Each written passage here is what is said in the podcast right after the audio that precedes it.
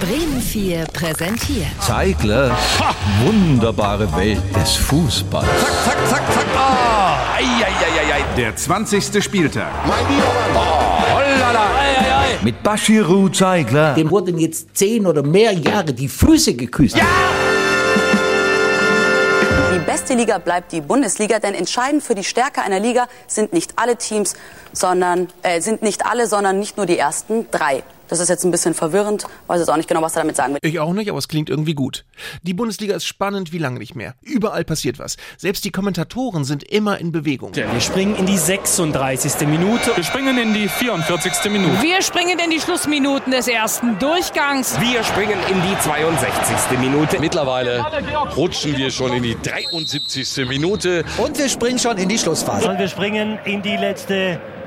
Wir springen in die letzten Sekunden. Wir springen in die Nachspielzeit. Das muss alles unfassbar anstrengend sein, aber sie machen das Toll. Ja, auch an diesem Spieltag kündigen sich wahre Spektakel an. Das Spiel Bayern gegen Bochum zum Beispiel besitzt eine Garantierte Torgarantie.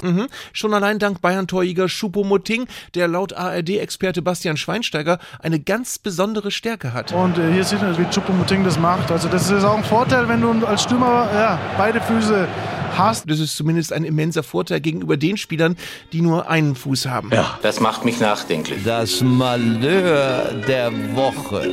Unter der Woche wurde in Hoffenheim Trainer Breitenreiter entlassen. Viele können das nicht nachvollziehen, diese Entlassung. Viele schreiben, schade, dass er endlich weg ist. Schade, dass er endlich weg ist. Das haben sie wahrscheinlich auch auf Schalke nach der Demission von Frank Kramer gesagt, dessen Nachfolger Thomas Reis mit dem Tabellenletzten zuletzt ansteigende Tendenz zeigte. Wenn man so ein bisschen äh, das in, in Blöcken sieht, war es am Anfang meiner ähm, oder meiner Anfangszeit so, dass wir viele Gegentore bekommen haben, keine geschossen haben. Jetzt im Moment, ähm, die letzten zwei Spiele, bekommen wir wenig Gegentore, schießen noch keine und wir wollen natürlich jetzt den nächsten Step gehen. Das krasse Gegenbeispiel zu Schalke ist unterdessen weiterhin Union Berlin, immer noch Sensationstabellenzweiter. Aber man muss auch sagen, woran liegt das? Keine Ahnung. Und Unionstrainer Urs Fischer hat einen Erklärungsansatz, der uns verstehen helfen könnte, weshalb seine Mannschaft diese Saison so stark spielt. Zum einen, weil sie aufwendet.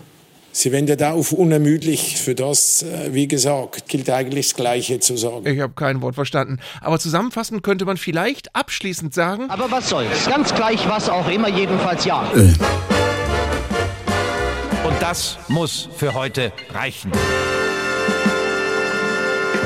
Zeiglers wunderbare Welt des Fußballs. Gibt's auch als Podcast auf bremen4.de und in der ARD Audiothek.